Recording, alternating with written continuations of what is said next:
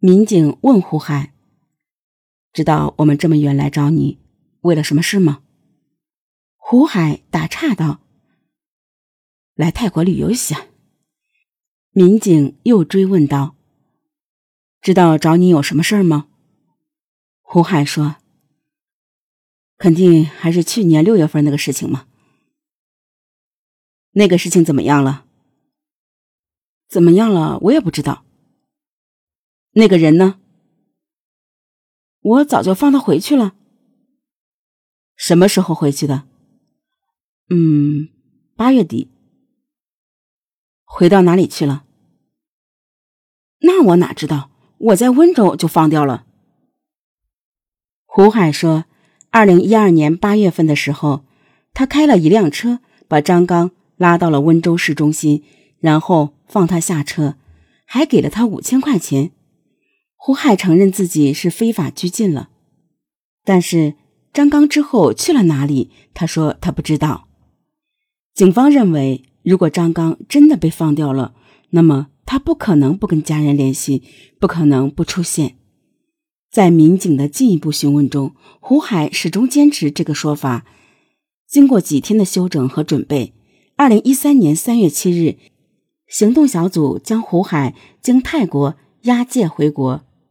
胡海一回国，警方的集中收网行动也同时展开。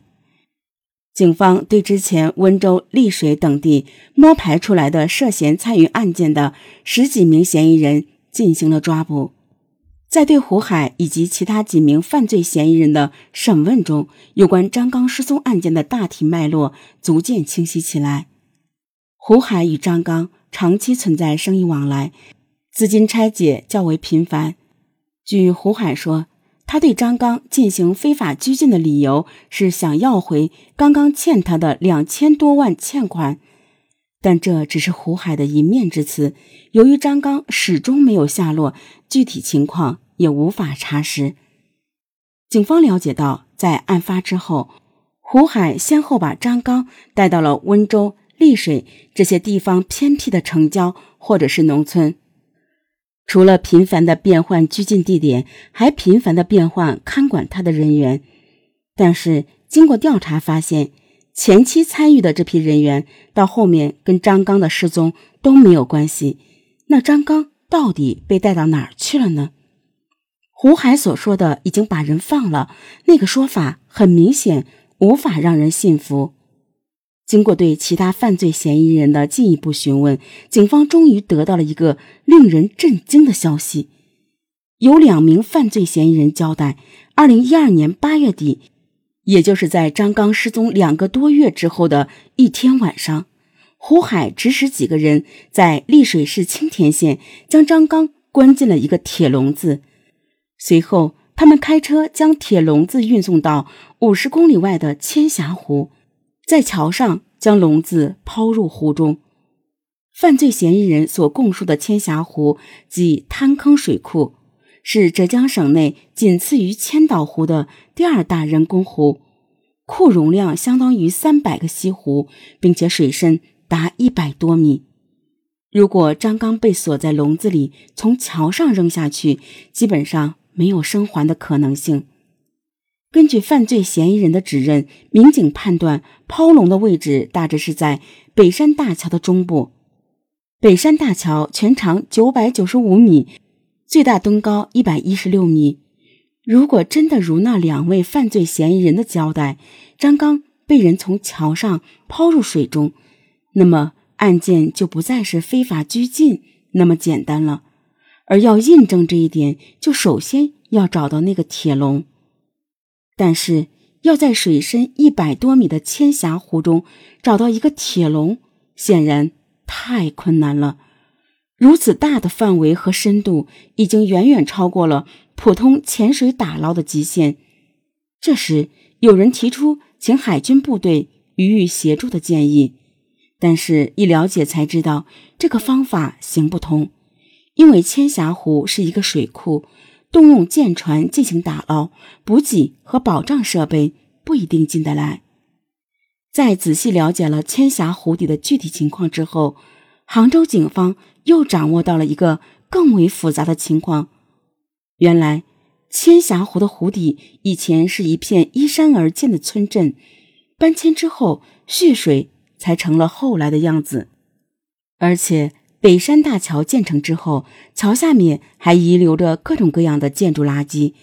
如果使用金属探测器，干扰会非常大。那是否可以进行排水打捞呢？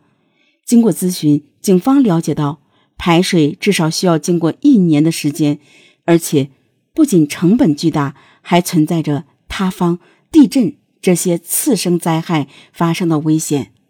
但是，要想把这个案子办成铁案，必须确定尸体这个最关键的证据。那怎么才能找到这个沉入湖底的铁笼子呢？二零一三年四月，焦虑之中的杭州警方终于打听到了一条消息：浙江大学机械工程系新组建的一个水下打捞队，在那里，民警见到了先进的打捞设备，一台价值一百八十万的水下打捞机器人。可看，可自由行动，可辨别方向。这个发现令杭州警方十分振奋。但是，机器人入水之后，他们才发现湖底的情况比他们想象的还要严重。原来，湖底沉淀着很多淤泥和垃圾，被机器人的螺旋桨搅动起来之后，能见度非常低。即便如此艰难，打捞仍然没有放弃。但几天之后，机器人并没能发现铁笼。警方分析，嫌疑人作案是在深夜，对于位置的记忆可能不是很准确。于是，民警决定对犯罪嫌疑人进行仔细询问。一名犯罪嫌疑人回忆起了一个细节，他说，在他们停车抛笼的时候，曾经出现过溜车的现象。警方通过侦查实验。进一步缩小了打捞范围，机器人再一次下水。不过这一次刚下水，机器人就和水下的脚手架缠在了一起，被困在了水底。经过十五天的打捞，才把机器人解救上来。在救援的过程中，警方产生了一个疑问：为什么在犯罪嫌疑人指认的地点找不到目标呢？莫非是铁笼被抛入湖底之后？位置发生了移动。为了验证这一猜测，警方定制了一个铁笼，在里面装上砖块，扔入水中。不料砖块一下水就被冲碎了，只好又换了一只活的动物扔入水中，准备几个月后看一下铁笼位移的情况。